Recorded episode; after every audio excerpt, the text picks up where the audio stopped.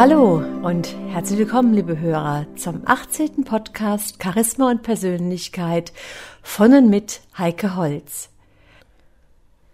Ja, meine lieben Hörer, nachdem nach der letzten Folge zum Thema Körpersprache so viele Rückfragen gekommen sind, habe ich mich entschieden, genau dieses Thema heute noch einmal aufzugreifen. Und zwar zum Thema der erste Eindruck. Es gibt ja diese schöne Aussage, You never get a second chance for a first impression. Für den ersten Eindruck hast du keine zweite Chance. Und wir wollen heute mal schauen, wie viel Wahrheit doch in diesem viel zitierten Satz überhaupt steckt. Haben wir nun eine Chance, diesen ersten Eindruck zu beeinflussen, oder sind wir dem ersten Eindruck restlos ausgeliefert? Zählt nur der erste Eindruck oder spielt auch der letzte Eindruck eine große Rolle? Und letztendlich, was kann ich tun, um sympathisch zu wirken, Kompetenz auszustrahlen und all das auch ohne aufdringlich zu wirken? Wir alle kennen die folgende Situation. Wir sind auf einer Veranstaltung eingeladen und betreten einen Raum mit vielen fremden Leuten. Und nur nach wenigen Augenblicken sind ihnen bestimmte Personen sympathisch, andere fallen ihnen vielleicht eher negativ auf, und wieder andere, die bemerken sie gar nicht. Und auch im größten Trubel, und auch wenn wir meinen, dass wir völlig kopfgesteuert sind, ist unsere Beurteilungsmaschine immer in Aktion. In dem Augenblick, in dem Sie die Gäste auf dieser Veranstaltung zum ersten Mal sehen, sind 100 Milliarden Nervenzellen aktiv. Und schon ein einziges Signal, wie zum Beispiel ein spitzes Kichern, ein unsicherer Blickkontakt oder auch eine arrogante Macho-Pose, drängen uns dazu, diese Person danach zu beurteilen. Und dieser viel zitierte erste Eindruck, der entsteht übrigens zwischen sagenhaften 150 Millisekunden und 90 Sekunden. Und dieser erste Eindruck ist ganz entscheidend, denn wer als sympathisch eingestuft wird, dem wird gleichzeitig auch Kompetenz zugeschrieben. Und wer im ersten Moment unsympathisch wirkt, Tim wird nicht selten Inkompetenz unterstellt und er muss viele Argumente liefern, um sein Können zu beweisen. Und innerhalb dieser kurzen Zeit geht es vorrangig um die Frage, bist du mir sympathisch oder nicht? Schaffen wir es, in den Augen des Betrachters sympathisch zu wirken, dann tritt der nächste Prozess in Gang. In einer Studie vom Max-Planck-Institut für Verhaltenspsychologie kam heraus, dass wir in den nächsten vier Minuten die Person genauer unter die Lupe nehmen. Und insgesamt gibt es 102 Beobachtungsdimensionen, auf die der Mensch innerhalb dieser kurzen Zeit unbewusst achtet und wahrnimmt. Doch worauf achtet der Mensch?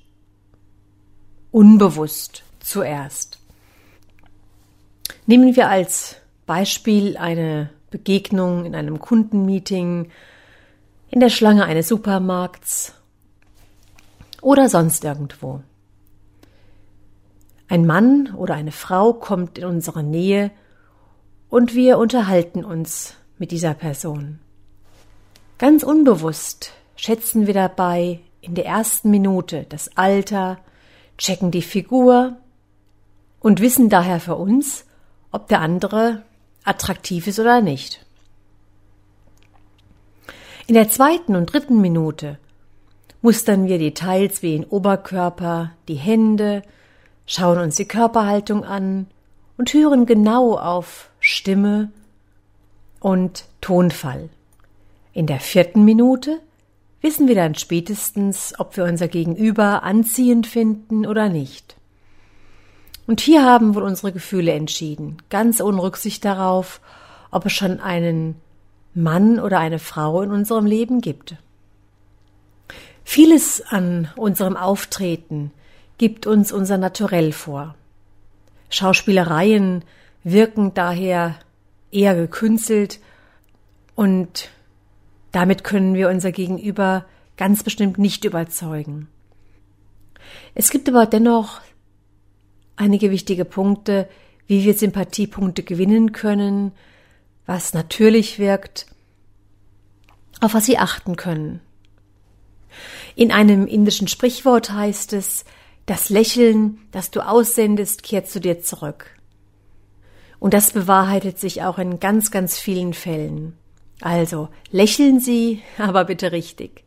Schenken wir einem Menschen ein authentisches, ehrliches Lächeln, was von innen herauskommt, dann bekommen wir also in der Regel ganz oft das Lächeln zurück. Ja, und was macht jetzt ein authentisches Lächeln aus? Ganz wichtig ist es, dass wir zuerst mit den Augen lachen. Ja, und dann folgen mit einer leichten Aufwärtsbewegung die Mundwinkel. Also ganz wichtig ist es, dass das Ganze natürlich wirken soll, denn nichts ist irreführender als ein unechtes, strahlendes Lächeln, wie man es beispielsweise von Schauspielern oder Popstars kennt, die sich beim Gang über den roten Teppich für die Fotografen in Pose setzen. Die Universität von Maryland, the School of Medicine in Baltimore, hat bewiesen, dass schon ein leichtes Lächeln zur Erweiterung der Äderchen im Endothelium, also in der Innenauskleidung der Blutgefäße führt und somit die Durchblutung erhöht wird. Sobald wir also lächeln, dringt mehr Blut und somit auch Sauerstoff in unser Gehirn und bewirkt eine verstärkte Produktion der Endorphine, Serotonin und Dopamin, unseren Glückshormonen. Ein Lächeln führt somit zu einer Verbesserung unserer Stimmung. Und Grund dafür ist die Konditionierung der menschlichen Psyche. Sobald wir lächeln, bedeutet das für unser Gehirn, hey, der Mensch lacht, es geht ihm also gut, er ist glücklich. Automatisch wird daraufhin die Endorphinproduktion angekurbelt. Und lächelt man gegenüber nun reflexartig zurück, passiert logischerweise das Gleiche mit seiner Stimmung. Und das Ergebnis davon? Eine optimale Ausgangslage, um von vorhinein eine gute erste Beziehungsebene herzustellen. Ganz interessant finde ich auch, und das hat eine Emnit-Umfrage ergeben hier in Deutschland, dass nicht die Figur, sondern die Augen und die Kleidung die Attraktivität eines Menschen ausmachen. Hier kam heraus, dass 68 Prozent der Deutschen anhand des Lächelns entscheiden, ob sie ihr Gegenüber anziehend finden oder nicht. Natürlich ist es auch für den ersten Eindruck entscheidend, Haltung zu zeigen, also eine aufrechte Haltung einzunehmen, denn dadurch strahlen wir die Selbstsicherheit aus und vermitteln dadurch eine gute Bodenhaftung. Die Kopfhaltung sollten wir prüfen, dass wir den Kopf gerade halten, um somit selbstsicher und neutral zu erscheinen. Bei dem Kinn dürfen wir aufpassen, denn recken wir es auch nur ein winziges Stückchen nach vorn, wirken wir sofort arrogant und unsympathisch. Dann achten wir auf die offene Armhaltung. Verschränkte Arme signalisieren ja recht schnell Ablehnung. Ja, und ein ganz wichtiger Punkt ist, der häufig vergessen wird, dass Sie auch auf Ihre Gedanken achten. Sie wissen inzwischen, wenn Sie meine Podcasts regelmäßig gehört haben, dass Gedanken regelrecht übertragbar sind, dass Gedanken Kräfte sind. Das heißt, dass Ihr Gegenüber, die anderen, ihre Gedanken, wenn auch nur unbewusst, wahrnehmen und dass wenn Sie im Geheimen denken, Mensch ist der blöd, was für ein Dummkopf. Genau das wird also auf der unbewussten Ebene übertragen und schafft mit Sicherheit keine Sympathien. Ja, und genau so wie der erste Eindruck verständlicherweise wichtig ist, ist auch der letzte Eindruck entscheidend, den wir hinterlassen. Denn er bestimmt ganz maßgeblich, wie wir einer anderen Person im Gedächtnis bleiben. Insgesamt werden die ersten und die letzten visuellen Informationen, die man über jemanden erhält, besonders deutlich wahrgenommen. Und sie spielen dadurch bei der Urteilsbildung eine besonders wichtige Rolle. Im psychologischen Fachjargon reden wir hier vom Primacy-Effekt, also das ist dieser erste Eindruck, und vom Regency-Effekt. Das ist der letzte Eindruck, der so wichtig ist. Und diese Erkenntnisse, die machen sich sowohl Verkäufer als auch Marketing-Spezialisten im Prinzip alle Branchen zunutze. Das heißt beispielsweise, dass ein guter Verkäufer ein wichtiges Argument niemals in die Mitte innerhalb der Argumentationskette setzen würde, weil die Dinge, die mittendrin passieren oder gesagt werden, nicht so deutlich wahrgenommen werden. Oder ein anderes Beispiel ist ein Urlaub von einigen Tagen. Der erste Tag ist für Sie ganz wichtig. Da achten Sie auf alles. Das ist der sogenannte Primacy-Effekt. Ja, und dann vergehen die Urlaubstage und der letzte Tag, das, was am letzten Tag passiert, das bleibt auch ganz deutlich im Gedächtnis hängen.